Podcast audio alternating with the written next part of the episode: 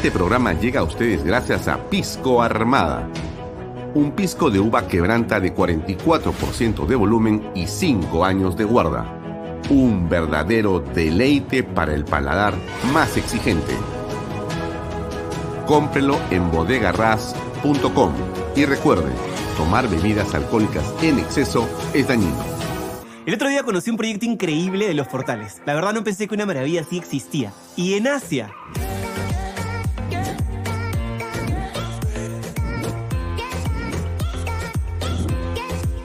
Pero como todo lo bueno siempre se acaba rápido, acompáñenme para que todos ustedes aprovechen esta gran oportunidad de adquirir su terreno y vivir la experiencia Monte Alto. Y es muy fácil de llegar. Llévame a Monte Alto. Dirígete a la Panamericana Sur, hasta el corazón de Asia. Imagina tu casa soñada dentro de este exclusivo condominio que cuenta con todo, para que puedas disfrutar del verano y de todo el año. Ah, y puedes ser dueño hoy mismo.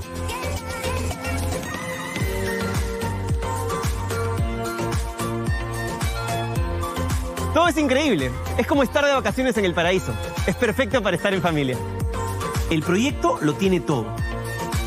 Increíbles piscinas, laguna, ruta de trekking, zona de parrilla, juegos para niños, canchas deportivas de fútbol, tenis, frontón, clubhouse, ciclovías, extensas áreas verdes y cerca a las mejores playas. Y lo mejor de todo es que está con unos preciazos irrepetibles, con solo 39.990 dólares al contado o con cuotas mensuales desde 548 dólares. Estos precios no los vas a volver a encontrar, para que puedas comprar tu terreno y construir la casa que siempre quisiste o si no, como una gran inversión. Lo mejor es que tu dinero se va a ir multiplicando. Estamos en los últimos días de estos grandes descuentos. Aprovecha hoy mismo, que no te ganen. Además, la ubicación tiene mucho valor. Estamos a un paso del Boulevard de Asia. Es una gran ventaja ya que tienes todo muy cerca, como restaurantes de primer nivel, tiendas exclusivas, clínicas y supermercados. Uno de los grandes beneficios es que desde el día siguiente de tu firma puedes hacer uso de las instalaciones del condominio. Y chicos, ¿cómo se sienten? Ha sido amor a primera vista, como si estuviéramos de vacaciones. Entonces está comprobadísimo. Monte Alto es lo que siempre soñaste. Empieza a vivir las vacaciones de tu vida al mejor precio. Disfruta con tu familia de todo lo que te ofrece Monte Alto. Visítanos hoy en nuestra sala de ventas y no pierdas esta gran oportunidad que no se repetirá. Estamos ubicados en el Boulevard de Asia, a la altura del kilómetro 97.5 de la Panamericana Sur. Y aprovecha las grandes ofertas por tu visita.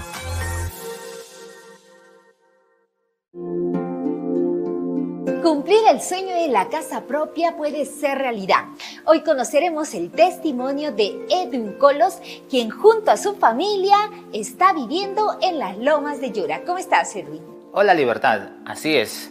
Hoy con mi familia estamos viviendo el sueño de nuestra vivienda propia. Y esto fue posible gracias a las opciones que nos brindó GPR Inmobiliaria. Y lo mejor es que las opciones se adaptan a la necesidad de cada familia, con cuotas mensuales desde los 935 soles. Así es, hemos decidido crecer como una familia independiente y tener nuestro propio espacio. Por eso hemos adquirido una vivienda Capulí que tiene una sala, un comedor, una cocina, dos dormitorios y área para estacionamiento. Tenemos una sorpresa con nuevas facilidades bancarias a través del nuevo programa de crédito Ahorro Vivienda del BBVA Tu Palabra Basta. Con solo firmar una declaración jurada. Así es que acércate hoy mismo y compra tu departamento o casa. ¿Qué es un éxito para ti? ¿Qué ser un éxito? Maestría de Vida es un evento presencial en el Centro de Convenciones de Lima el 18 de marzo, donde conversaremos a profundidad sobre todos estos temas. Así que te espero el sábado 18 de marzo para inspirarte a tomar acción. Adquiere tus entradas en teleticket.com. Nos vemos.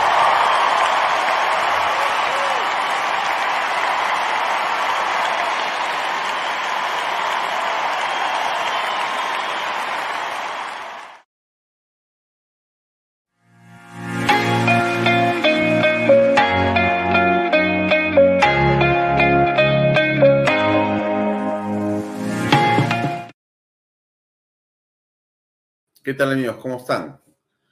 Muy buenas tardes. Gracias por acompañarnos en una nueva edición de Bahía Talk Sport, Canal B, el canal del Bicentenario. Muy buenas tardes a todos los que se unen a esta transmisión, eh, tanto en la ciudad de Lima como en las diversas ciudades a donde llega Canal B y su señal. Como usted sabe, y se lo digo todos los días, y no voy a cansar de repetirlo, nos puede ver a través de la señal eh, de Canal B, canalb.p, en las redes sociales de Canal B, en mis redes sociales. Salimos a través de expreso.com.pe. Tenemos un convenio con el reporte. El domingo estamos en PBO Radio 91.9 FM, en la radio con fe desde las 4 de la tarde con estas entrevistas. Y por supuesto, eh, nos puede ver a través de Best Cable, Econocable, Cable Más, Yotalan y también eh, a través de Incavisión 3.1, señal abierta en Cusco y eh, Amazónica Televisión 2.1, señal abierta también en Iquitos. Estamos creciendo y estamos con ustedes, como siempre, agradecidos por sus comentarios y por su interacción con este programa varias cosas para el día de hoy. Hoy día vamos a conversar con un periodista que tiene mucha experiencia. Él es Hugo Guerra. Hugo Guerra eh, ha sido eh, periodista encargado de la sección económica del comercio por muchos años. Es un abogado, un hombre que hace análisis político permanentemente y que está en muchos eh, foros y espacios patriotamente eh, contribuyendo con su opinión a poder construir una mejor perspectiva para el país también. Por eso hemos invitado a Hugo Guerra el día de hoy para conversar en torno a eh, cuál cree que es la responsabilidad de los medios de comunicación en la actual crisis política en el Perú. De eso vamos a conversar con él en unos minutos y va a ser importante que, estoy seguro, usted lo pueda escuchar. Eh, hoy día a las 8 de la noche, como todos los viernes, está en Canal B Luis Gaspar con Unidos por la Esperanza. Viernes 8 de la noche en el blog estelar de Canal B. Usted puede encontrar eh, las reflexiones y el programa completo de 8 a 9 de la noche del padre Luis Gaspar. No se lo pierda. Como usted sabe, hay una marcha que ya está en ebullición, en organización, y es la Marcha por la Vida, la tradicional Marcha por la Vida, que este 2023 se va a realizar el día 25 de marzo. El día 25 de marzo. Ahí tiene un buen eslogan, marchamos para defender la vida, al niño por nacer y a la familia. Marchar por la vida, la vida es todo. Bien, no se olvide de estar el 25 de marzo desde las 2 de la tarde hasta las 6 probablemente que termine el evento. Eh, y que básicamente conmemora, celebra en realidad eh, al niño por nacer. No debería perderse esta, esta multitudinaria concentración. Eh, el Pleno del Congreso va a ratificar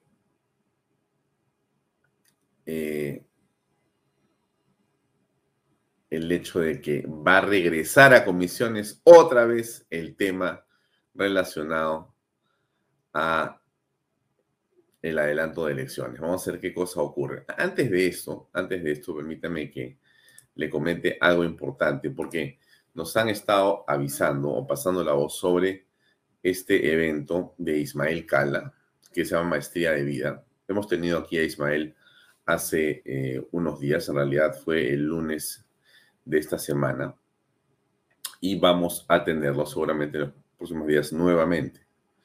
Y Ismael Cala, que es un presentador, un periodista, un conductor y un hombre eh, que está vinculado a las comunicaciones durante eh, toda su vida, desde CNN, donde trabajó, él es cubano, eh, desde un tiempo él decidió dejar las cámaras y decidió dejar los ambientes periodísticos para dedicarse a hacer aquello que quiere, en lo que se siente plenamente realizado ahora. Y eh, va a dar eh, una serie de conferencias, pero una muy importante es eh, la del día 18 de marzo. Dicho sea de paso, le muestro un video chiquito de él porque entiendo que hay unos descuentos que ahora le voy a mostrar para ir a este evento. Se lo muestro primero a Ismael y después les muestro de qué se trata el evento o el descuento del que estamos hablando. Acá está con ustedes Ismael Cala. A ver. A gerenciar tus miedos, a cambiar los hábitos que no te permiten avanzar y sobre todo a alcanzar el verdadero concepto del éxito que empieza por entender qué es un éxito para ti. ¿Qué es ser un éxito? Maestría de Vida es un evento presencial en el Centro de Convenciones de Lima el 18 de marzo, donde conversaremos a profundidad sobre todos estos temas. Así que 18 de marzo para inspirarte a tomar acción. Adquiere tus entradas en teleticket.com. Nos vemos. Bueno, eh, ahí está teleticket.com.pe en realidad. teleticket.com.pe. Usted puede ingresar a esa dirección, a esa página web, teleticket.com.p, y puede encontrar la información de lo que está eh, proponiendo en esta maestría de vida Ismael Cala. Como usted recuerda, estuvo con nosotros. Ahí está el evento. Usted entra a la página web, teleticket.com.p, le da para abajo y ahí está sábado 18 de marzo de 9 de la mañana a 6 de la tarde ahí está el escenario y ahí están los precios de las entradas y hay un descuento de 10% hasta el día hasta el día viernes de la próxima semana. O sea, desde este viernes hasta el próximo viernes hay un 10% de descuento para el evento de Ismael Cala. recomendamos ampliamente la presencia de usted ahí. Bien, entrate de ticket y mire si puede estar con Ismael el día 18, sábado 18 de marzo, de 9 de la mañana hasta las 6 de la tarde. Em, hoy día han habido en la ciudad intentos de bloquear la carretera central, cosa que ha sido, gracias a Dios, despejada en su momento hubo una serie de conatos, ha habido piedras, pero finalmente se ha logrado liberar la vía, que era lo que, lo que, lo que importaba. Déjeme eh, ponerle un poco de contenido relacionado a esto para que usted vea qué fue lo que sucedió. Aquí va. Eh, la mañana se produjo un bloqueo, eh, eran manifestantes que estaban realizando pedidos políticos, los mismos que hemos escuchado las últimas semanas, meses, bueno, desde el año pasado, y eran cerca de 300 según lo que la policía nos informó. Agentes de la comisaría de Santa Clara, de Huaycán, de ATE y personal SOES de la policía llegaron a la zona, al kilómetro 15, que es la entrada de Huaycán, para poder liberar la vía. En este momento vemos que la Carretera central luce de esta manera con tránsito fluido de todo tipo de vehículos, carga pesada, eh, transporte público interprovincial y transporte privado. Eh, fue una situación que duró aproximadamente media hora. La policía tardó ese tiempo en poder retirar a los manifestantes, quienes eh, Empezaron este bloqueo, como mencionamos, aproximadamente 5 y media de la mañana. Hubo congestión vehicular en la carretera central, también se recargó el tránsito en la autopista Ramiro Prialé.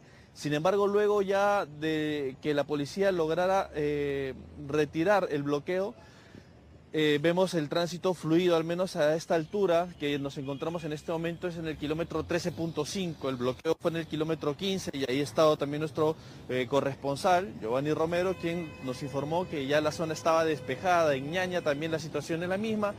Y eh, esto causó mucha molestia, Katia, ya de por sí es una pesadilla transitar en hora punta por la carretera central, la autopista Ramiro Prealé, ya con esta situación era mucho más complicado, sobre todo para las personas de Chosica, Chaclacayo, Guarochirí, Ñaña, que tienen que ir a trabajar a Lima, algunos de ellos, y que realicen este largo viaje ya eh, fue eh, una pérdida de bastante tiempo que ya eh, de alguna manera se ha solucionado con el, la acción de la policía en el kilómetro 15 de la carretera central. Esta toma de Lima 2.0, como se había anunciado, ha terminado siendo algo muy reducido y en todo caso son apenas algunas decenas de personas que en ciertos puntos eh, del país han intentado hacer algo, pero en realidad no ha pasado de algunas horas para que las vías o el orden se imponga nuevamente. Esto fue lo que reportó Canal 2 este mediodía hasta la altura de Ñaña. Aquí podemos ver cómo la vía está despejada, los carros están avanzando con bastante normalidad y es que nos había llegado la información más temprana al WhatsApp del canal de que estaban sucediendo estas manifestaciones desde muy temprano. Nosotros hemos recorrido parte de la zona, hemos conversado con comerciantes, algunos emprendedores, nos han señalado que habían pasado algunos manifestantes bastante temprano como entre las 6 y 6 y 30 de la mañana, pero que nosotros hemos llegado hace tan solo unos minutos y podemos observar que ya ha sido despejada la vía, no hay más manifestaciones, no hay personas que estén, digamos, obstruyendo esta carretera principal, la carretera central, y es así como los carros están avanzando con bastante normalidad, es lo que les podemos confirmar a esta hora de la mañana, y si tenemos más información, les vamos a enlazar, nos vamos a enlazar con ustedes más adelante.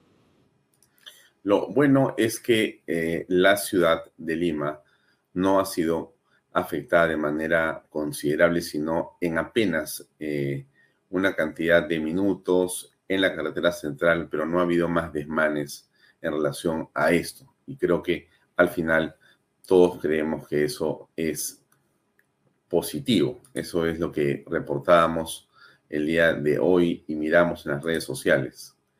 Eh, se ha debatido un pedido de interpelación contra el ministro del Interior, Vicente eh, Romero, ¿no? Tiene que ver con eh, justamente la lentitud con la que se está retomando el orden en el país. El ministro del Interior es el que tiene que encargarse de que ese orden sea permanente y eh, cuando haya un tipo de obstaculización pues actuar de manera diligente para que se resuelva en el acto. Y eso no ha venido ocurriendo. Bueno, hoy día ha habido una interpelación y han este, decidido los congresistas llamar al señor eh, Vicente Romero para que explique eh, qué está ocurriendo. Esta explicación seguramente se va a dar en los próximos días. La interpelación, como usted sabe, es eh, una estación, es un evento, es una circunstancia según la cual se invita a un ministro determinado para que explique a través de un pliego interpelatorio. Se le envía eh, este pliego interpelatorio y, eh, bueno, después de ello, este, tiene que ir al Pleno y encargarse de contestar. Eh, bastante simple porque te lo envían por anticipado solamente con una semana y bueno, vas después y contestas. Eh, yo creo que es en realidad eh, un momento bastante cómodo para un ministro de Estado, ¿no? ¿Qué fue lo que pasó en el Congreso? Es la votación, si no me equivoco. 63 congresistas 20 en contra, 9 abstenciones. En consecuencia, ha sido admitida la moción de interpelación. Siguiente tema, señor relator. Bien, entonces, ¿de qué se trata? Bueno, se trata de llamar al ministro para que las explicaciones al Congreso de la República. Esto es eh, algo absolutamente democrático, es parte justamente de la labor que tiene el Congreso de la República, que es la de fiscalizar cuando se habla de fiscalizar, fiscaliza al Ejecutivo o fiscaliza a otras instancias de poder. En este caso, lo que está haciendo los congresistas por mayoría han decidido llamar bajo una interpelación al señor ministro de eh, el Interior. Le van a enviar un pliego de preguntas, él se va a preparar, hace su tarea, va al hemiciclo y contesta las preguntas y eh, podría ocurrir dos cosas. Se va a su ministerio y sigue trabajando o si las respuestas no han sido satisfactorias, pues lo que viene por delante es la censura. Y esa censura eh, se produce porque eh, los congresistas no están de acuerdo con lo que el ministro ha dicho y la censura genera la necesidad de un cambio ministerial. Y bueno, en eso estamos para ver qué ocurre en los siguientes días. Pero esto fue lo que sucedió en el Congreso de la República con el ministro del Interior. El ministro del Interior. Pero han habido más cosas en el Congreso de la República el día de hoy. Ah, se han pedido 36 meses contra Pedro Castillo Juan Silva y Gainer Alvarado. Esto ocurrió no en el Congreso, sino en el Poder Judicial. Así es, el juez Checkley hizo eh, su parte y a una diligencia, bueno, eh, la ha reprogramado, pero no quita que ya está eh, a punto de pedir prisión preventiva que se va a adicionar a la que ya tiene por el golpe de Estado del 7 de diciembre. Continuaremos con la próxima sesión de audiencia para el día martes 7 de marzo a las 9 de la mañana. Se va a notificar a todas las partes, tal como se ha venido haciendo, y ya se han establecido los tiempos para cada uno. Con lo que, siendo las 10 y 52 de la mañana, se suspende la presente audiencia hasta el día martes. A nosotros se nos ha notificado completo los 6.213 folios el primero de marzo a las 16.23. Esto es en el penal de Barbarillo. Por tanto, señor eh, magistrado, solicito usted eh, reprograme esta audiencia para poder estudiar bien todos los autos. Mm. Bueno, es lo que pedía el eh, abogado, que es el señor Pachas el abogado que le queda todavía a Pedro Castillo. Nos dicen de que el eh, doctor Benji Espinosa estaría por retomar la defensa del presidente de la República. No sé si usted ha escuchado ese rumor, pero lo hemos leído en varias comunicaciones y daría la impresión de que eso es inminente. Va a volver que eh, Benji Espinosa a tomar la defensa de Pedro Castillo. Es un rumor, no está confirmado. Veremos si podemos hacerlo una confirmación pronto, pero eso es parte también de lo que eh, podría pasar en los siguientes días. Cree señor Benji Espinosa que Pedro Castillo es inocente. En fin, vamos a ver de qué se trata.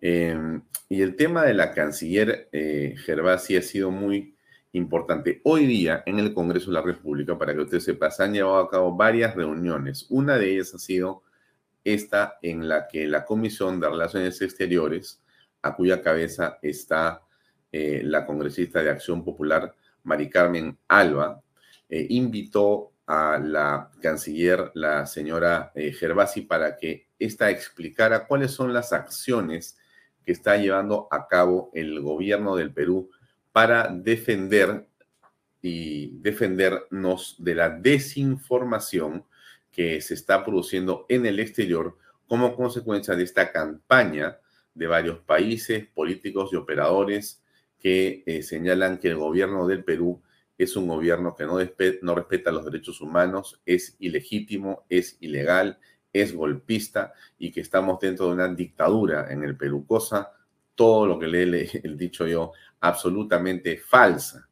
Pero eso que eh, ocurre en el exterior y que vemos en varios medios de comunicación eh, televisivos, radiales o escritos de importancia eh, global, que se repite de una manera realmente sospechosa. Entonces, lo que la canciller Gervasi ha ido a hacer hoy es a informar, a contar cuáles son las acciones que está llevando el gobierno peruano para defendernos de esta escalada de desinformación. Ha estado presente en un evento como de una hora, de creo que fueron de ocho y media hasta las nueve y media de la mañana aproximadamente. Aquí hay un fragmento de su intervención.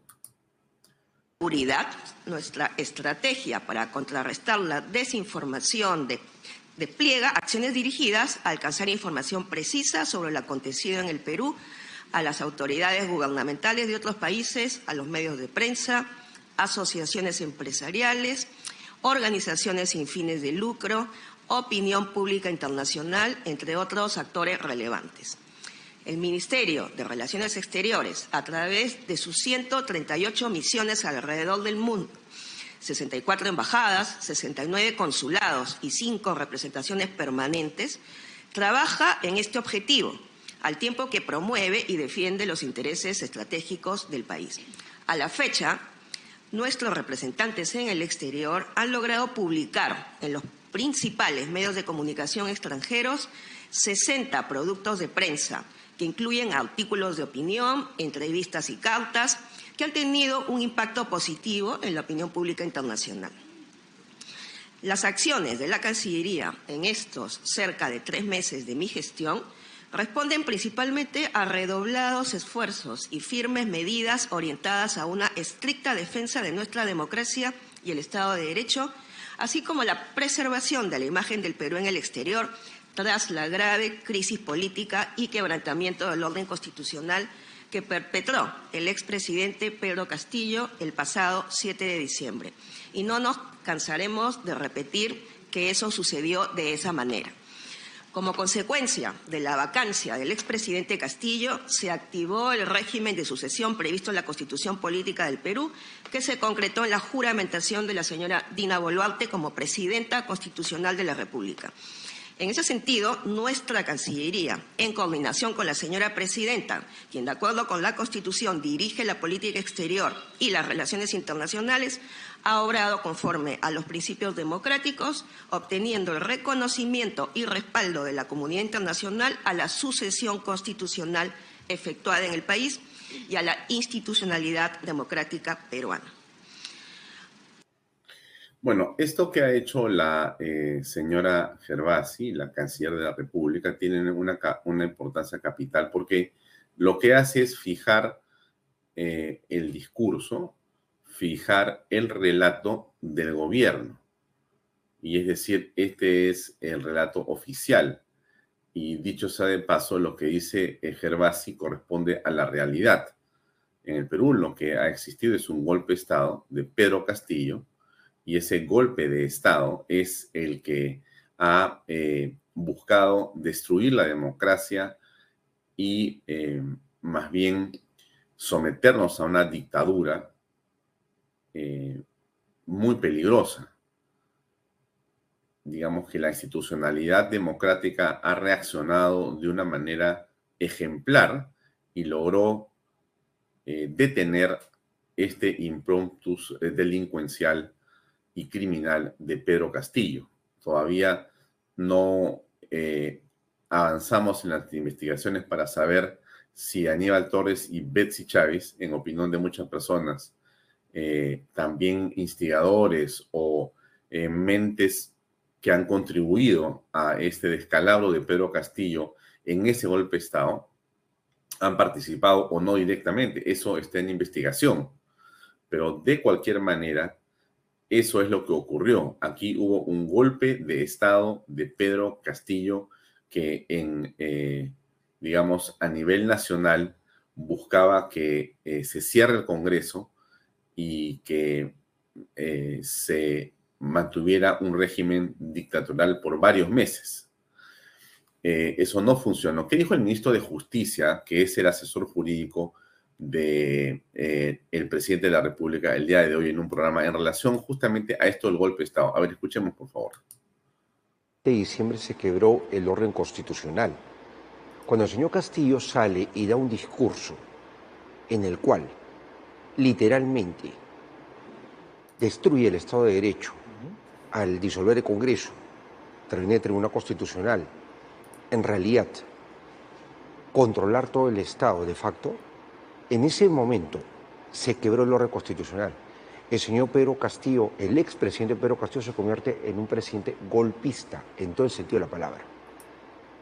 Y obviamente configura delito de rebelión. Entonces, lo que sucede, porque la propia Constitución así lo prevé, es de que nadie en este país está obligado a acatar lo que ordene, mande un golpista. Así de claro. A que no se haya acatado no quiere decir que no se concretó el delito, digamos. Porque es absurda esa tesis que dicen que no se configuró, que hubo tentativa. No hubo tentativa, lo configuró tal cual. Es un delito, es un golpista. Delito e infracción constitucional y vacado con idoneidad. El hecho concreto se dio. Hmm. Creo que es absolutamente claro el doctor José Tello, ministro de Justicia, cuando eh, está explicando la figura de la flagrancia y la figura del delito de golpe de Estado. Eh, por supuesto que el golpe de Estado se dio solamente en la cabeza de los fanáticos de Pedro Castillo, solamente en la cabeza de Betsy Chávez, Aníbal Torres y ahora los abogados que van a aparecer y que aparecen locales e internacionales, podría haber una duda o quieren argumentar de que como en realidad no hubo tanques en las calles, entonces eh, el presidente solamente habló y dijo algo y que ese eh, eh, decir, ese dicho no configura el delito de golpe de Estado. Cuando él está diciendo algo en Palacio de Gobierno, vestido con la banda presidencial, en un mensaje a la nación que se denomina de esa manera, utilizando los medios del Estado, eh, a horas de presentarse en el Congreso de la República, y cuando él habla de esa manera y habla a todos los ciudadanos y da indicaciones desde,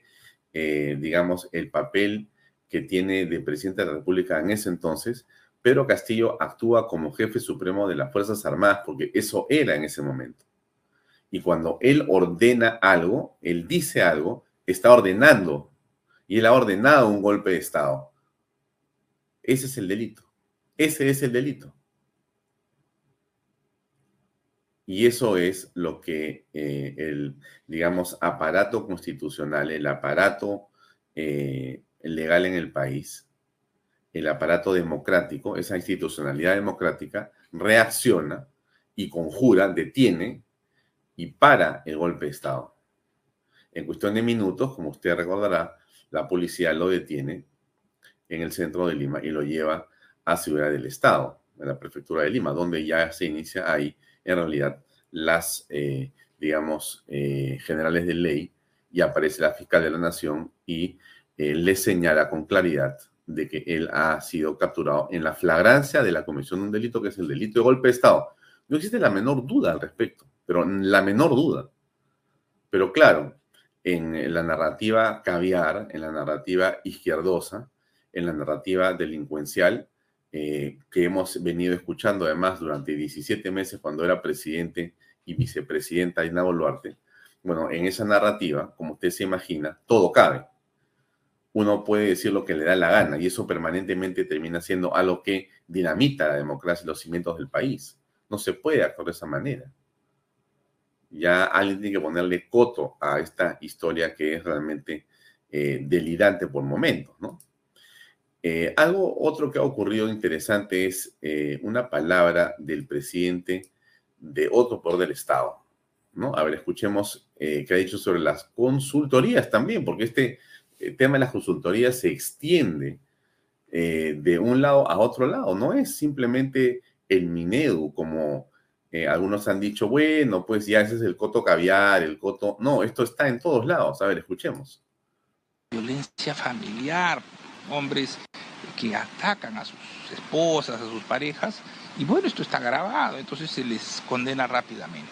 Y realmente va a ser un avance y en esto yo quiero reconocer en el señor presidente su voluntad de apoyarnos con este tema de los módulos de flagrancia. Tenemos entendido que también por hechos de eh, coyuntura, que ya conocemos, en el tema de los gastos eh, públicos, ¿se van a tomar medidas de austeridad? Sí, se han dictado medidas de austeridad, por ejemplo, se están suprimiendo a partir del, del 31 de marzo todos los FAC. Estos contratos FAT este, no van a funcionar ya en el Poder Judicial. En mi gestión hemos evaluado ello. También estamos revisando posibles gastos que pudieran haber ocurrido en temas alimenticios, este, esto también está viéndose, y en general también las consultorías. Las consultorías están suspendidas y solamente se tomará una consultoría si es muy imprescindible y también teniendo en cuenta la calidad de quien es el consultor. Pero en principio esto se ha suspendido. El día 31. Sí, de, o sea, en el primero de abril ya estarían entrando todas estas medidas. Doctor cuéntenos cuál, cuál es el fin de estas medidas de austeridad en el Poder Judicial. Fundamentalmente va con la política de ver el ahorro público y sobre todo la moralidad, ¿no? Porque eh, a veces, pues, no digo que ha ocurrido, a veces algunos consultores, no solo los más indicados, hubo algunas de estas personas contratadas por FAC tampoco, ¿no? Entonces hay que ver. Básicamente la idea es este, mejorar la utilización del gasto público, porque si ya no se, se gasta en estos, en estos em, rubros, se puede utilizar otros, para otros proyectos. Para otros proyectos, para otras actividades. Lo que no significa que lo que se haya hecho esté mal y que lo estemos cuestionando, sino que son políticas de cada presidente. Hmm. Nuevamente eh, regresamos a esta novela repetida en la historia del país que es la bendita consultoría. Es eh, el planeta consultoría, el mundo de la consultoría, el eh, Estado consultoría. Todos son consultorías.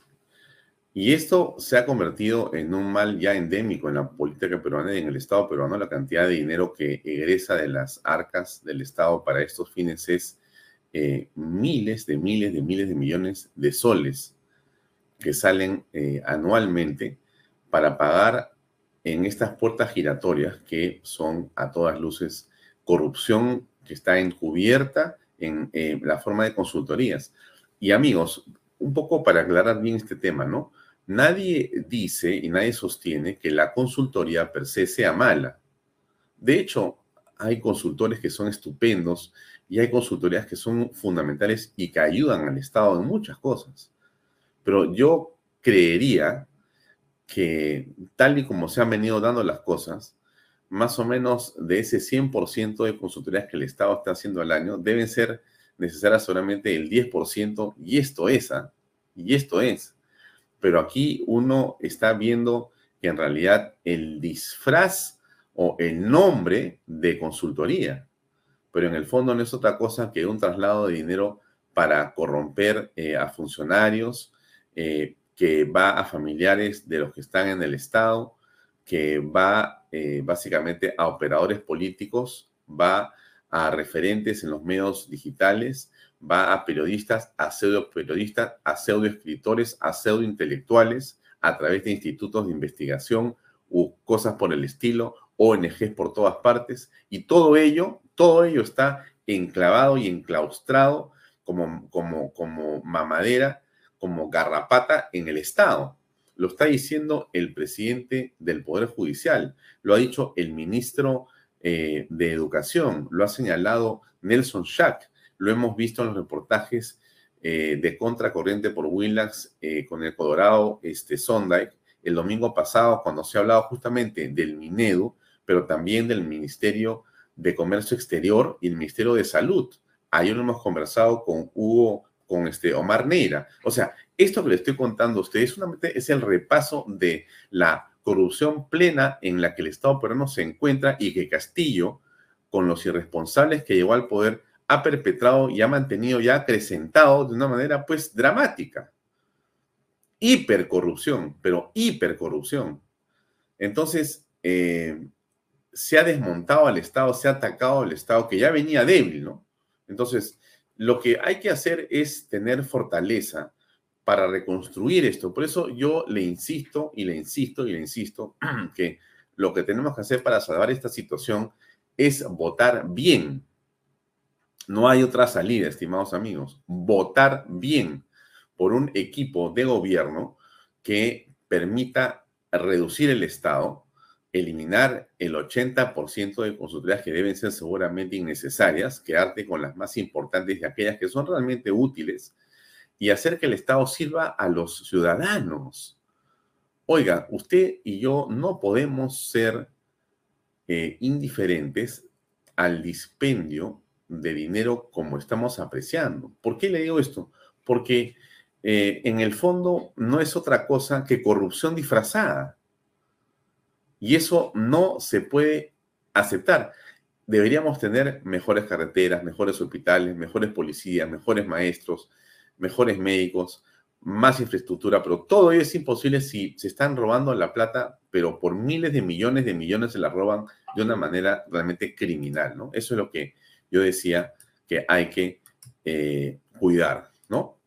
Ahora, em, veamos otro tema. La fiscal de la Nación, ya viene la entrevista con Hugo Guerra, la fiscal de la Nación se fue a Puno, porque la fiscal de la Nación hace una lucha contra la corrupción.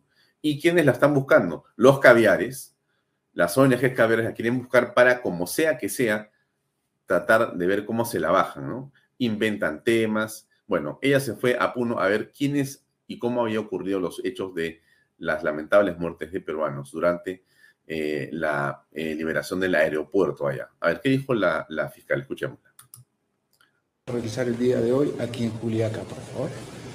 Hemos venido a hacer eh, una visita de trabajo y como lo hemos manifestado, estamos reforzando el, sistema especializado de, las Fiscalías de Derechos Humanos e Interculturalidad y el día de hoy se ha instalado la Fiscalía aquí en Puno de Derechos Humanos e Interculturalidad.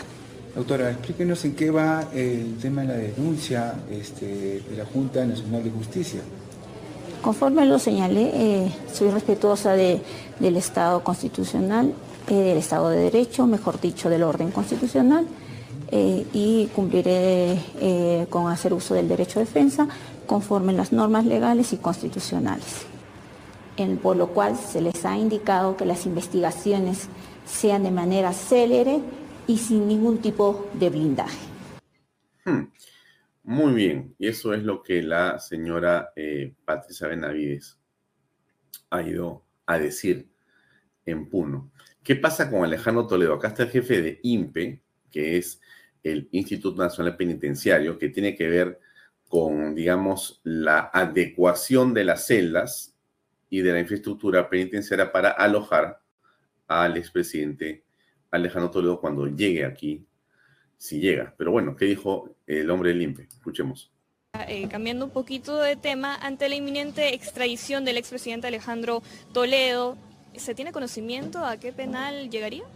No, a ver, todo interno que ingresa al sistema por una medida de prisión preventiva es clasificado por una junta de profesionales integrada por un abogado, un asistente y un psicólogo. Esa junta de manera totalmente autónoma decide a dónde va un interno, clasifica un interno. En este caso, tratándose de la persona que usted menciona, también va a ser clasificado a un penal. Lo que ellos decidan, se hará. Hmm. Bueno, efectivamente, lo que hace INPE es eh, ejecutar la orden, ¿no? Vamos a ver dónde termina eh, Alejandro Toledo después de toda esta, digamos, maraña de versiones que ha dado que ayer explicaba muy bien en un video, este, no, ahora vamos a colocar un video de Daniela Ibáñez en torno al tema. Bien, vamos a pasar con la entrevista con Hugo Guerra. Eh, vamos a un breve eh, espacio comercial de uno de nuestros auspiciadores y enseguida vamos con la entrevista con el periodista Hugo Guerra. Ahí va. Otro día conocí un proyecto increíble de los portales. La verdad no pensé que una maravilla así existía. Y en Asia.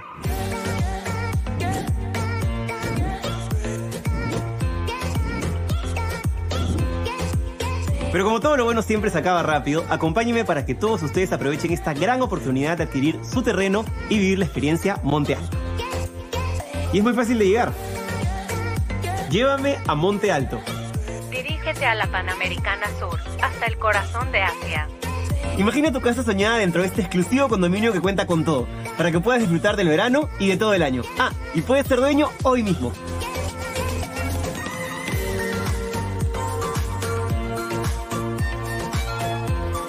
Todo es increíble. Es como estar de vacaciones en el paraíso. Es perfecto para estar en familia. El proyecto lo tiene todo. Increíbles piscinas, laguna, ruta de trekking, zona de parrilla, juegos para niños, canchas deportivas de fútbol, tenis, frontón, clubhouse, ciclovías, extensas áreas verdes y cerca a las mejores playas. Y lo mejor de todo es que está con unos preciazos irrepetibles, con solo 39.990 dólares al contado o con cuotas mensuales desde 548 dólares. Estos precios no los vas a volver a encontrar, para que puedas comprar tu terreno y construir la casa que siempre quisiste o si no, como una gran inversión. Lo mejor es que tu dinero se va a ir multiplicando. Estamos en los últimos días de estos grandes descuentos. Aprovecha hoy mismo, que no te ganen. Además, la ubicación tiene mucho valor. Estamos a un paso del Boulevard de Asia. Es una gran ventaja ya que tienes todo muy cerca, como restaurantes de primer nivel, tiendas exclusivas, clínicas y supermercados. Uno de los grandes beneficios es que desde el día siguiente de tu firma puedes hacer uso de las instalaciones del condominio. Y chicos, ¿cómo se sienten? Ha sido amor a primera vista, como si estuviéramos de vacaciones. Entonces está comprobadísimo. Monte Alto es lo que siempre soñaste. Empieza a vivir las vacaciones de tu vida al mejor precio. Disfruta con tu familia de todo lo que te ofrece Monte Alto. Visítanos hoy en nuestra sala de ventas y no pierdas esta gran oportunidad que no se repetirá. Estamos ubicados en el Boulevard de Asia, a la altura del kilómetro 97.5 de la Panamericana Sur. Y aprovecha las grandes ofertas por tu visita.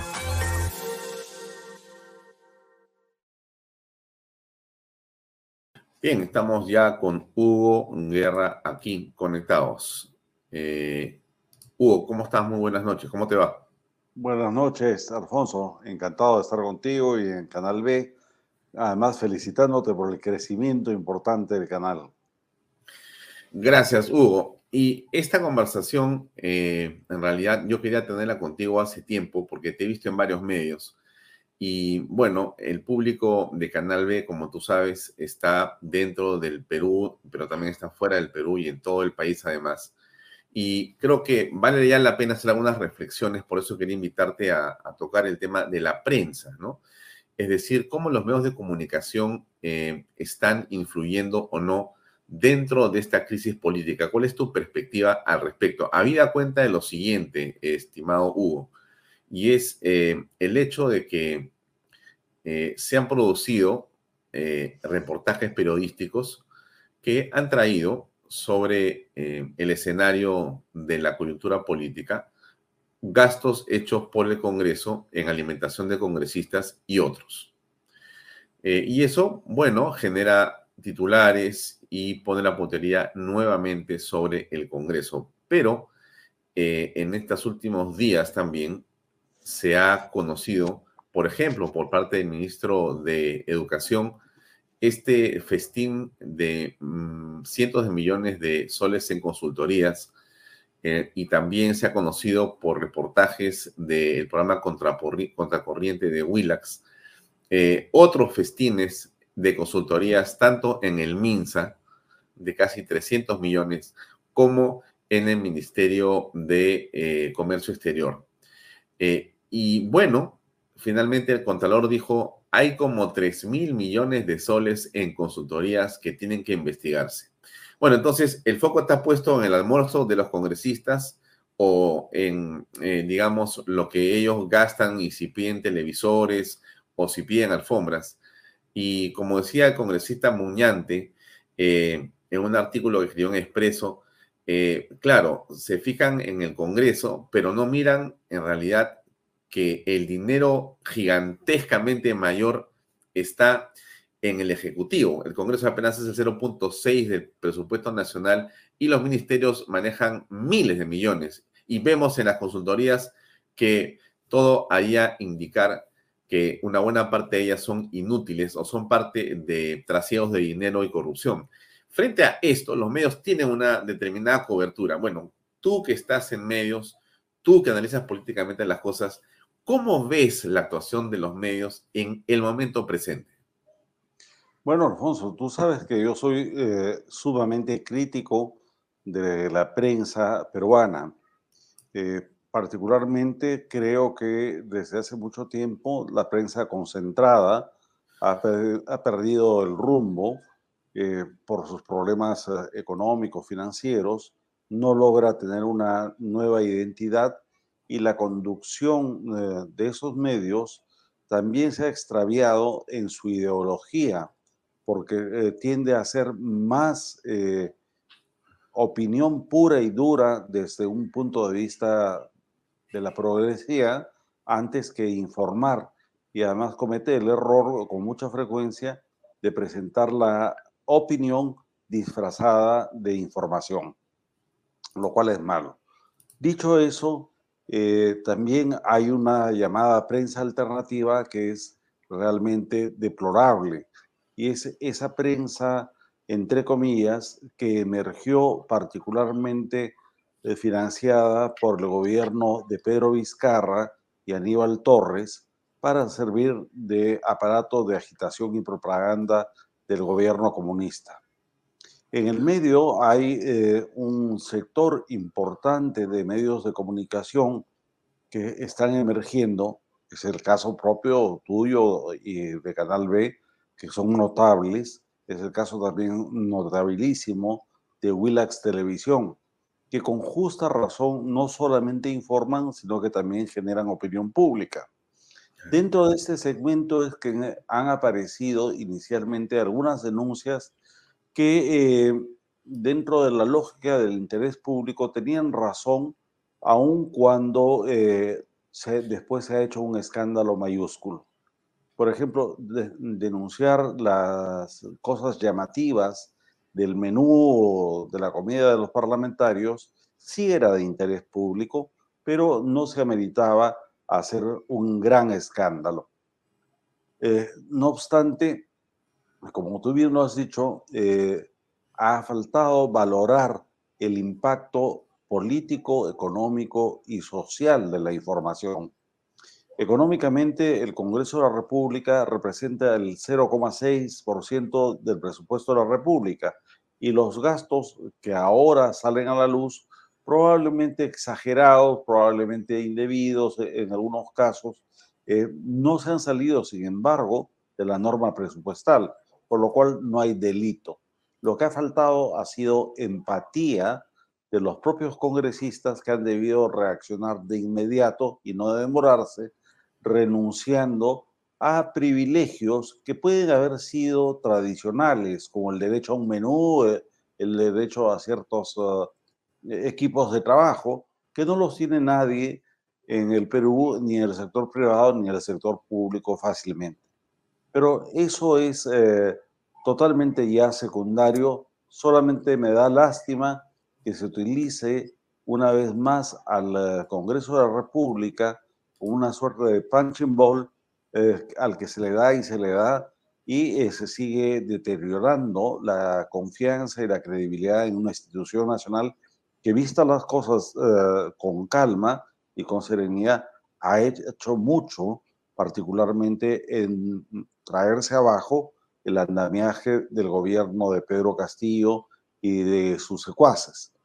Ahora bien, lo que sí se eh, trata de ocultar por un sector de la prensa, sobre todo otra vez por el sector de la prensa concentrada, es el auténtico escándalo de las asesorías y consultorías que suman anualmente más de 3 mil millones de soles hasta lo que se lleva establecido y que implican que se ha creado un estado paralelo, particularmente del año 2000 en adelante, a manos de ese segmento político eh, que conocemos como los caviares, que se han enquistado eh, en los diferentes gobiernos y han creado un Estado paralelo totalmente desregulado, desplazando a la autoridad legítima, a la burocracia natural del Estado para imponer sus puntos de vista y eh, para orientar al país en, rumbos que no son los que eh, se debaten ni siquiera democráticamente. Un solo ejemplo de esto, gran parte de la consultoría ha ido a la SUNEDU. La SUNEDU, eh, fuera de regular a las universidades como correspondía, por ejemplo, adelantó una política de género, es decir, de ideología de género, en la que ha invertido millones de soles a través de sus consultores, no siendo su función. Y otros son los casos eh, clamorosos en salud, en transportes y comunicaciones, y esto es que falta ver todo el aparato del Estado. Claro, entonces, eh, lo que estamos viendo aparentemente, Hugo, es un ataque al Congreso para eh, invalidar sus investigaciones, para liquidar al Congreso, para paralizar su acción de fiscalización sobre estos temas, pero también estamos apreciando de parte de ciertos medios un ataque contra la fiscal de la nación que está eh, ejerciendo eh, la labor justamente de persecución a través de sus fiscales encargados de los presuntos delitos que se desprenderían de diversas cosas, entre ellas las consultorías. O sea, si tú sigues la pista del dinero de esas consultorías, vas a llegar realmente a los que eh, mueven el avispero, los que realmente están tras bambalinas. Y ahí seguramente, eh, por eso un poco la invitación a que nos digas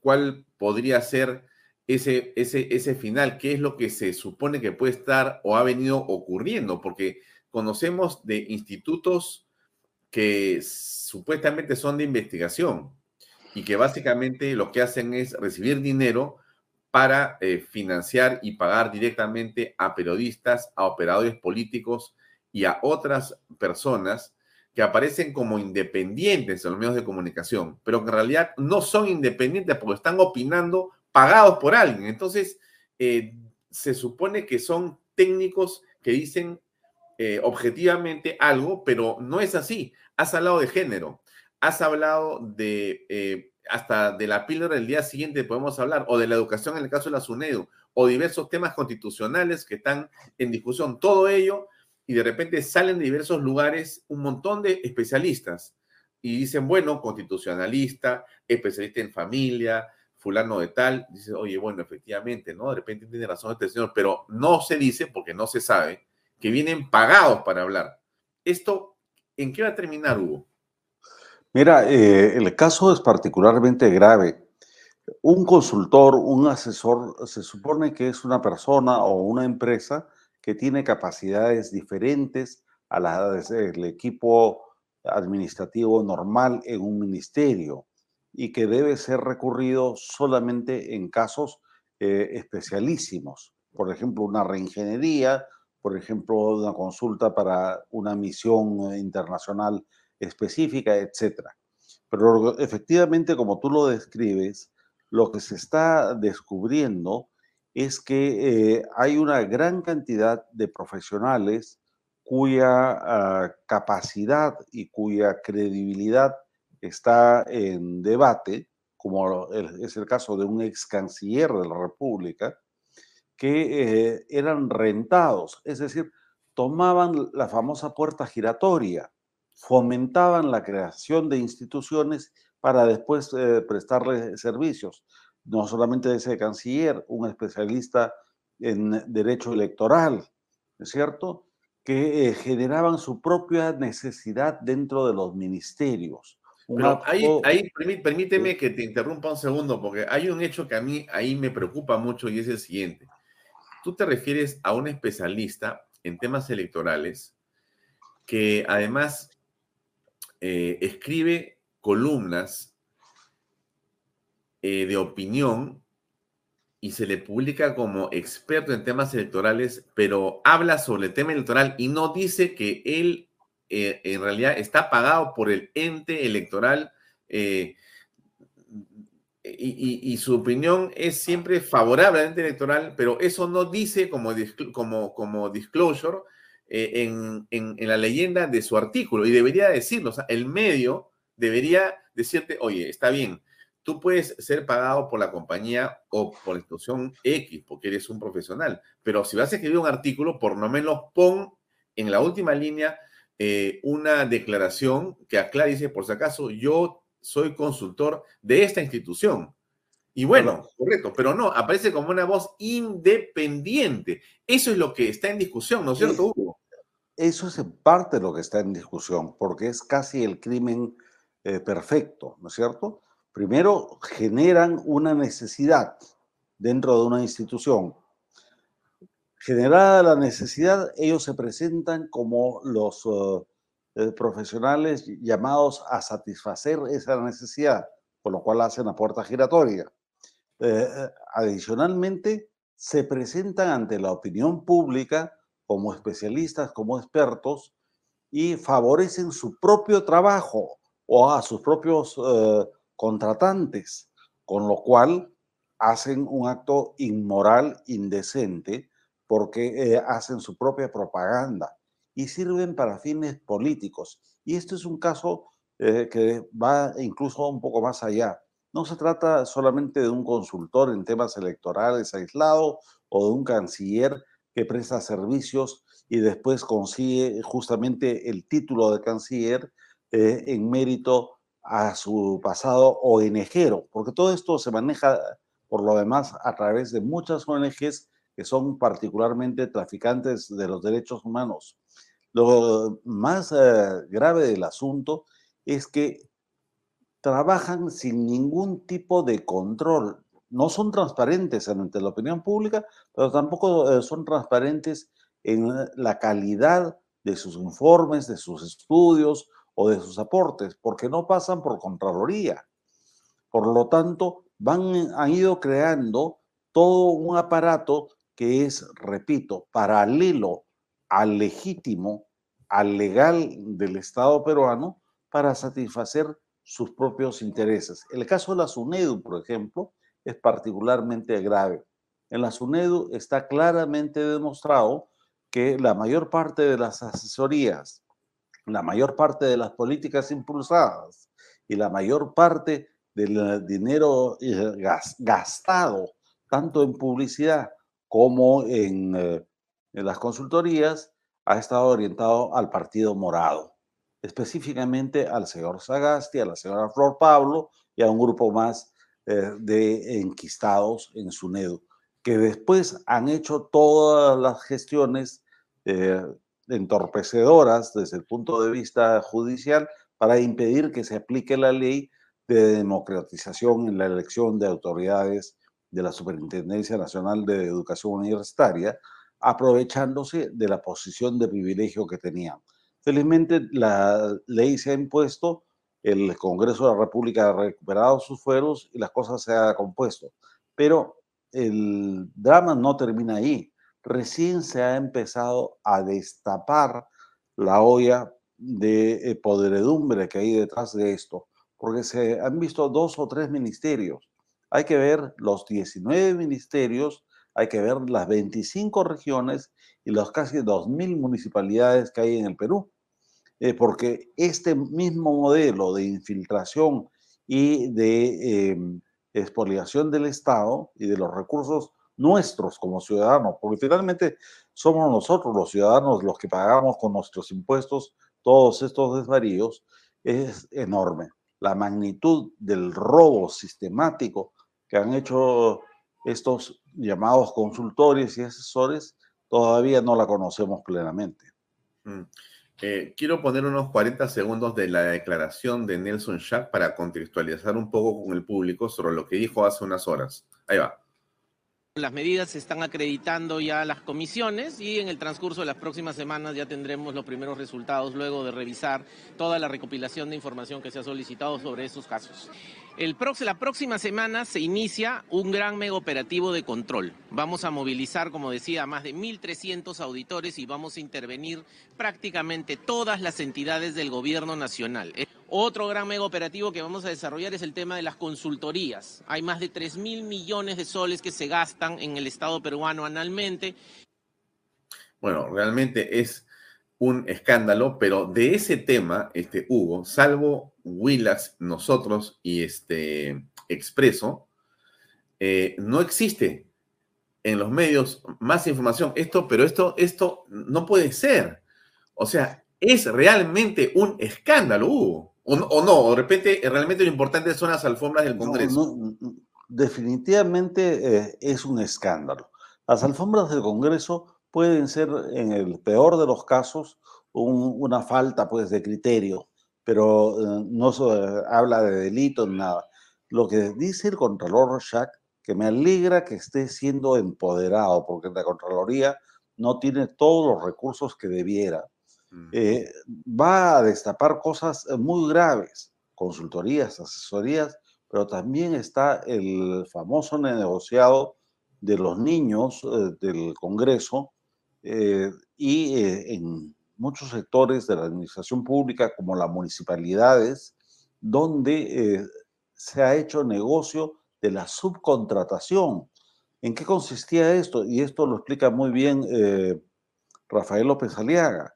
Empleados fantasma. Y en otros casos, el eh, empleado contratado legalmente subcontrataba a un tercero o eh, generaba un puesto de trabajo, pero cobraba un porcentaje del sueldo del trabajador. Es decir, la corrupción que estamos punto de conocer es brutal y eh, corre transversalmente en todos los estamentos del Estado peruano. No es solamente el Poder Ejecutivo. Acá eh, el Congreso, eh, los municipios, los gobiernos regionales están vinculados a políticas y a prácticas que son delincuenciales. Ahora, ¿Cómo eh, aprecias la relación de los medios de comunicación con eh, la señora Dina Boluarte en este momento? Hay eh, una situación que se planteaba con Pedro Castillo. Ya estamos en otro momento en la historia. ¿Cómo ves tú esa relación de los medios de comunicación con el Ejecutivo? Yo creo que mayoritariamente los medios de comunicación han terminado por aceptar la realidad eh, que tú y yo creo que compartimos. La señora Boluarte eh, no es eh, el personaje ideal. en realidad llegó a, la presidencia por un acto de sucesión constitucional, a pesar de que tenía problemas y denuncias que fueron amagadas en la subcomisión de acusaciones constitucionales. Pero es lo que hay y en la medida en que es legal tenemos que aceptarlo. Sin embargo, veo con eh, preocupación cómo algunos medios de comunicación, señaladamente La República y Diario 1, que tienen una posición eh, de izquierda radical, no solamente atacan y degradan la institución presidencial por encima de la persona de la señora Dina Boluarte, sino eh, que hacen eco eh, son voceros del ataque internacional contra el Perú. Es decir, son cajas de resonancia de lo que dice eh, López Obrador, de lo que dice Gustavo Petro, Evo Morales y cualquier otro que ataque al país. Y eh, además, en cabeza de la señora Dina Boluarte, siguen la política totalmente arbitraria y abusiva de eh, agredir la institucionalidad del Estado peruano. En ese sentido, yo creo que no se trata de defender a Dina Boluarte, ella tendrá que hacerlo y responder por sus acciones tarde o temprano, pero sí se trata de defender la institución del gobierno legítimo del Perú. Entonces, los medios de comunicación que están en esa posición eh, radical extremista se terminan convirtiendo en cómplices de un movimiento subversivo que tiene un accionar terrorista. Mm. Eh, para ir cerrando, te pregunto por el caso de Alejandro Toledo, que según las noticias eh, está en un compás de espera con un peligro inclusive de fuga, como lo ha comentado alguna autoridad en los Estados Unidos. Pero se le espera acá para que dé cuenta la justicia por los actos de corrupción que se le acusan. Eh, ¿Tú ves una vinculación a medios de comunicación con su presencia aquí? ¿Hay algo de ello o en realidad son básicamente rumores? Bueno, la situación del expresidente Toledo ya está claramente marcada. Eh, ya se han agotado todas las vías eh, institucionales, eh, jurídicas dentro de Estados Unidos. El proceso de extradición es jurídico-político porque implica la voluntad no solamente judicial, sino también la voluntad política del Estado asilante o el Estado que da el refugio. Y Estados Unidos ya ha sido claro en decir que eh, Alejandro Toledo debe ser devuelto al Perú para ser debidamente procesado. De modo que eh, el riesgo de que se escape eh, probablemente existe, pero es mínimo. No te olvides, Alfonso, que Alejandro Toledo vive con un grillete en el tobillo, un grillete electrónico, y que salir de Estados Unidos a farsa de allá puede resultarle sumamente complicado. Pero aclarado ese punto, eh, sin, duda hay mucho temor de, lo que pueda hacer y decir en el momento que regrese al Perú. Hay un sector eh, ultramercantilista y corrupto de empresarios vinculados particularmente a Lavallato, el gran caso con Odebrecht, que eh, deben tener temor de las revelaciones que puede hacer Alejandro Toledo sobre el esquema de la corrupción eh, que ha causado pérdida de miles de millones de dólares.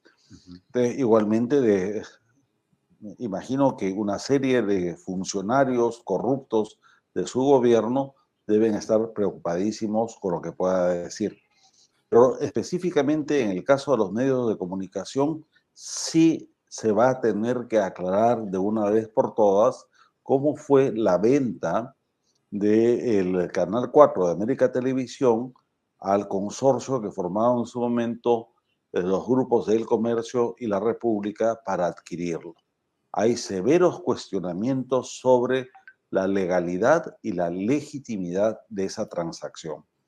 Entonces, eh, más allá de las querencias, de los afectos eh, y del respeto que uno pueda tener por las personas que conducen esos medios, sin duda se puede venir un momento muy complicado eh, de revisión de títulos de propiedad que eh, podría cambiar mucho el espectro de medios de comunicación en el Perú. Hmm. Eh, Hugo, para terminar, se habla y se dice, se comenta de la importancia de poder buscar la unidad, ¿no es cierto? el bloque democrático, el bloque de centro, el bloque de derecha, desde el Congreso, desde los partidos políticos que han estado están en el Congreso, en general eh, se visualiza eh, en la unidad el camino para poder enfrentar la crisis política y sacar al país adelante. Entonces, las fuerzas eh, del centro y la derecha comienzan nuevamente a eh, digamos, mostrar fisuras o en todo caso eh, poca unidad. Y se sospecha o se teme que podría existir lo que ocurrió en la última elección presidencial, es decir, una cantidad eh, muy variada y numerosa de candidatos que al final terminen por diluir las fuerzas que ese sector mayoritariamente representa en el país con respecto de las posiciones izquierdistas. ¿Cómo ves tú esa unidad? ¿Qué cosa ves de posible en ello? Y en todo caso, ¿cuál crees tú que debería ser el camino para lograrla? Mira, Alfonso, eh, como a ti te consta, yo no soy político en el sentido de pretender ningún cargo público ni cargo electoral alguno, pero sí contribuyo desde diferentes eh, formas y frentes a generar eh, la unidad de la posición democrática y patriótica, para no limitarnos a, ese esquema que muchas veces es eh, incluso obsoleto de izquierda a derecha. Hemos explorado largamente con patriotas y demócratas y eh, ex criterio de que cada quien quiere ir a las elecciones con sus propios colores no se ha podido avanzar hasta este momento en una unidad electoral. Lo que sí, eh, y esto es positivo, hay casi un consenso en que se puede eh, compartir una agenda mínima de gobierno para futuro y que en una probablemente segunda vuelta se pueda eh, lograr ahí sí una votación ordenada y con endoses eh, preestablecidos al que resulte favorito. Pero me temo que eh, para una primera vuelta electoral no va a haber un candidato único. Dicho eso, eh, también se ha avanzado en otro criterio que me parece que es eh, fundamental. Entender desde el lado demócrata y, patriota que no es factible ir a un adelanto de elecciones el 2023 de ninguna manera y que probablemente lo mejor sería eh, esperar al 2026 eh, exigiéndole a Dina Boluarte y Alberto Tarola un gobierno que restablezca la ley y el orden, porque no puede haber elecciones en medio de la violencia, y eh, previo un conjunto de reformas políticas y electorales. Ir a elecciones para más de lo mismo, sin garantías, sin seguridad y sin la posibilidad de tener una auditoría efectiva y eficiente de la votación, sería una locura. Entonces, las noticias no son gratas porque dificulta mucho que haya un candidato de unidad, pero sí hay ánimo de compartir programas de gobierno para eh, el próximo quinquenio desde el momento que se hagan las elecciones. Bien, Muchísimas gracias, Hugo, por tu tiempo. Eh, muy amable por tus comentarios. Y en todo caso, estamos y seguimos conectados para continuar esta charla, seguramente en otro Vaya Talks. Muchas gracias y muy amable. A tus órdenes, Alfonso. Muchas gracias. Gracias. Buenas noches. Bien, amigos, era eh, Hugo Guerra, es periodista, abogado, analista político, que nos ha regalado un eh, excelente eh, tiempo para poder analizar lo que pasa en el país en esta coyuntura tan complicada como la que estamos viviendo. Creo que hemos tocado una serie de temas que son importantes, no solamente el papel de la prensa, como usted ha visto y escuchado, sino también qué pasa con la corrupción y cómo estos temas eh, son tocados en los medios de comunicación, pero también y además qué va a pasar con Alejandro Toledo, que es, queremos nosotros, una de las digamos, papas calientes, uno de eh, los eh, temas absolutamente complicados y eh, delicados, ¿no?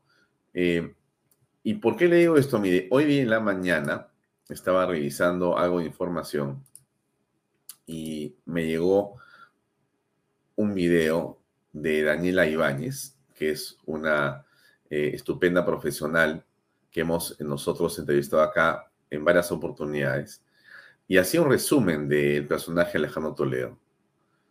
Así que eh, hoy que es viernes, antes de terminar el programa, me gustaría ponérselo. Dura cuánto tiempo? Más o menos unos tres minutos y medio, cuatro. Pero escuche usted con atención porque es muy interesante recordar lo que este señor, eh, en todo caso, tiene como eh, currículum. Y estoy seguro que si usted no lo conoce, va a sorprenderse. Y si lo conoce, lo va a recordar si es que lo hubiera olvidado. Aquí está Daniela Ibáñez, que es una analista política y una estudiosa de la política nacional, que hace este video, que es bastante ilustrativo. Ahí va. Toledo, seguramente has escuchado que se ha aprobado su extradición por el Departamento de Estado de los Estados Unidos. ¿Quién es Alejandro Toledo?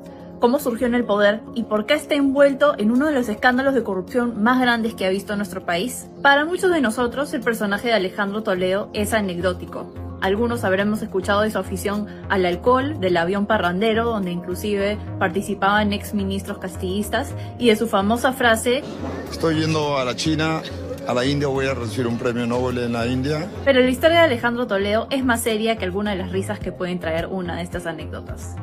Cuando Toledo empezó a surgir como personaje político parecía ser una gran promesa.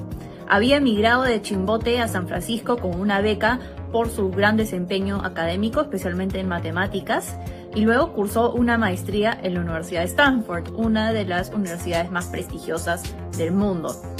Luego en la marcha de los cuatro suyos, se posicionó como un líder en contra de lo que era la tercera reelección ilegal de Alberto Fujimori y finalmente en el 2001 ganó el asiento presidencial con la plataforma Perú Posible, una plataforma de centro derecha con cuadros allegados competentes técnicos en su momento como eran PPK, entre otros.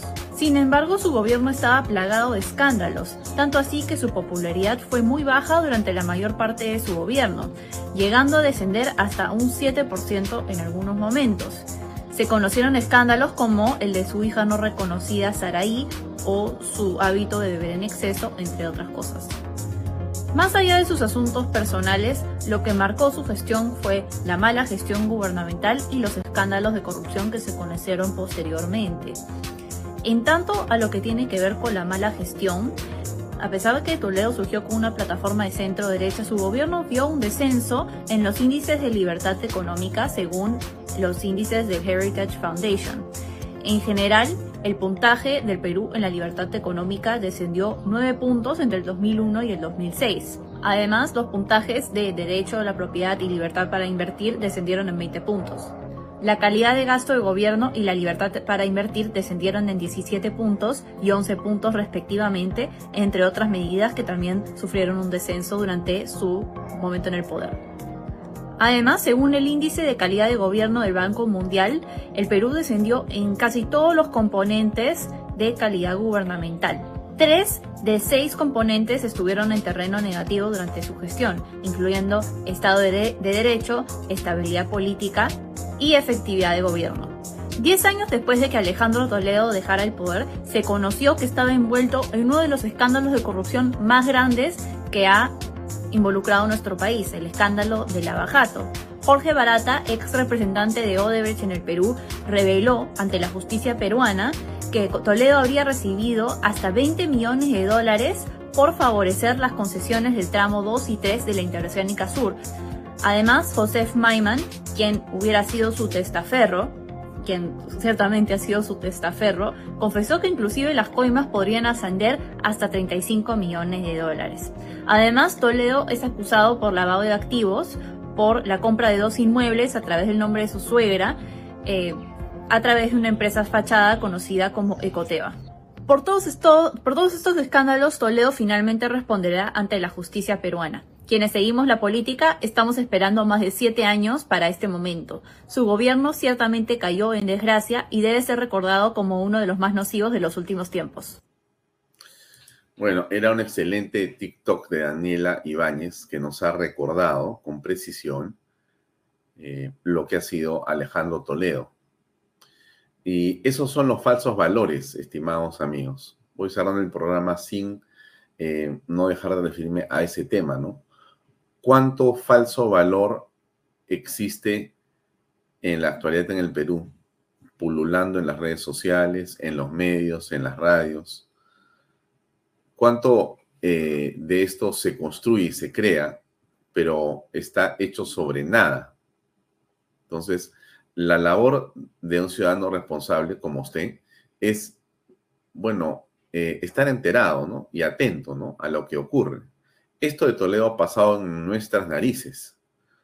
No solamente ha sido Toledo, han sido una cantidad impresionante de personas, de políticos, que se han venido a vender como los solucionadores de los problemas en el país y lo único que hacían era tratar de arreglar su problema económico para ellos y seguramente para sus generaciones. Es el caso de Alejandro Toledo, es el caso de Villarán de la Puente. Hay que reflexionar sobre lo que eso ha significado en el país. Hay más casos, por cierto, no queremos eh, acabar eh, ni dar una lista a esta hora, pero sí eh, que no se olvide, ¿no? Que no se olvide. Bueno, llegamos al final del programa. Gracias por acompañarnos, gracias por estar con nosotros. Seguimos a toda velocidad en Canal B, el canal del Bicentenario. Eh, usted puede seguir esta transmisión y el resumen nuestro el día domingo. También salimos a través de PBO Radio 91.9 FM a partir de las 4 de la tarde con este programa Vaya Talks. Y también eh, usted puede eh, ver la misa de ocho y cuarto del domingo. Siempre hay que orar por todos los peruanos. Gracias por acompañarnos y nos vemos el día lunes, Dios mediante. Permiso. Buenas noches. ¿Qué es un éxito para ti? ¿Qué es ser un éxito? Maestría de Vida es un evento presencial en el Centro de Convenciones de Lima el 18 de marzo, donde conversaremos a profundidad sobre todos estos temas. Así que te espero el sábado 18 de marzo para inspirarte a tomar acción. Adquiere tus entradas en teleticket.com. Nos vemos.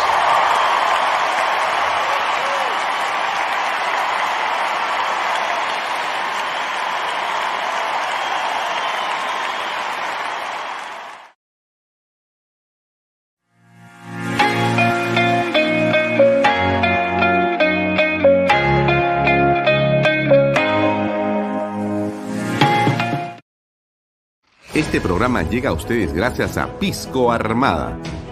Un pisco de uva quebranta de 44% de volumen y 5 años de guarda. Un verdadero deleite para el paladar más exigente. Cómprelo en bodegarras.com y recuerde, tomar bebidas alcohólicas en exceso es dañino. El otro día conocí un proyecto increíble de los portales. La verdad no pensé que una maravilla así existía. Y en Asia.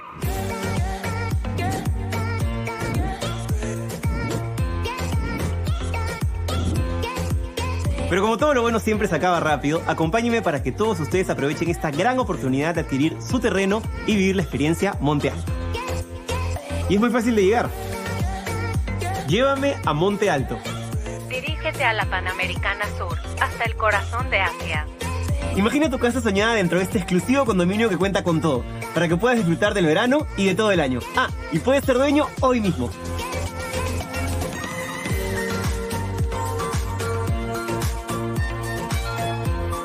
Todo es increíble. Es como estar de vacaciones en el paraíso. Es perfecto para estar en familia. El proyecto lo tiene todo. Increíbles piscinas, laguna, ruta de trekking, zona de parrilla, juegos para niños, canchas deportivas de fútbol, tenis, frontón, clubhouse, ciclovías, extensas áreas verdes y cerca a las mejores playas. Y lo mejor de todo es que está con unos preciazos irrepetibles, con solo 39.990 dólares al contado o con cuotas mensuales desde 548 dólares. Estos precios no los vas a volver a encontrar, para que puedas comprar tu terreno y construir la casa que siempre quisiste o si no, como una gran inversión. Lo mejor es que tu dinero se va a ir multiplicando. Estamos en los últimos días de estos grandes descuentos. Aprovecha hoy mismo, que no te ganen. Además, la ubicación tiene mucho valor. Estamos a un paso del Boulevard de Asia. Es una gran ventaja ya que tienes todo muy cerca, como restaurantes de primer nivel, tiendas exclusivas, clínicas y supermercados. Uno de los grandes beneficios es que desde el día siguiente de tu firma puedes hacer uso de las instalaciones del condominio. Y chicos, ¿cómo se sienten? Ha sido amor a primera vista, como si estuviéramos de vacaciones. Entonces está comprobadísimo. Monte Alto es lo que siempre soñaste. Empieza a vivir las vacaciones de tu vida al mejor precio. Disfruta con tu familia de todo lo que te ofrece Monte Alto. Visítanos hoy en nuestra sala de ventas y no pierdas esta gran oportunidad que no se repetirá. Estamos ubicados en el Boulevard de Asia, a la altura del kilómetro 97.5 de la Panamericana Sur. Y aprovecha las grandes ofertas por tu visita.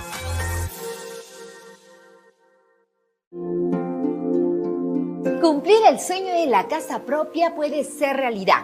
Hoy conoceremos el testimonio de Edwin Colos, quien junto a su familia está viviendo en las lomas de Yura. ¿Cómo estás, Edwin? Hola, Libertad. Así es. Hoy con mi familia estamos viviendo el sueño de nuestra vivienda propia. Y esto fue posible gracias a las opciones que nos brindó GPR Inmobiliaria. Y lo mejor es que las opciones se adaptan a la necesidad de cada familia, con cuotas mensuales desde los 935 soles. Así es, hemos decidido crecer como una familia independiente y tener nuestro propio espacio. Por eso hemos adquirido una vivienda Capulí que tiene una sala, un comedor, una cocina, dos dormitorios y área para estacionamiento. Tenemos una sorpresa con nuevas facilidades bancarias a través del nuevo programa de crédito Ahorro Vivienda del BBVA Tu Palabra Basta. Con solo firmar una declaración jurada. Así es que acércate hoy mismo y compra tu departamento o casa.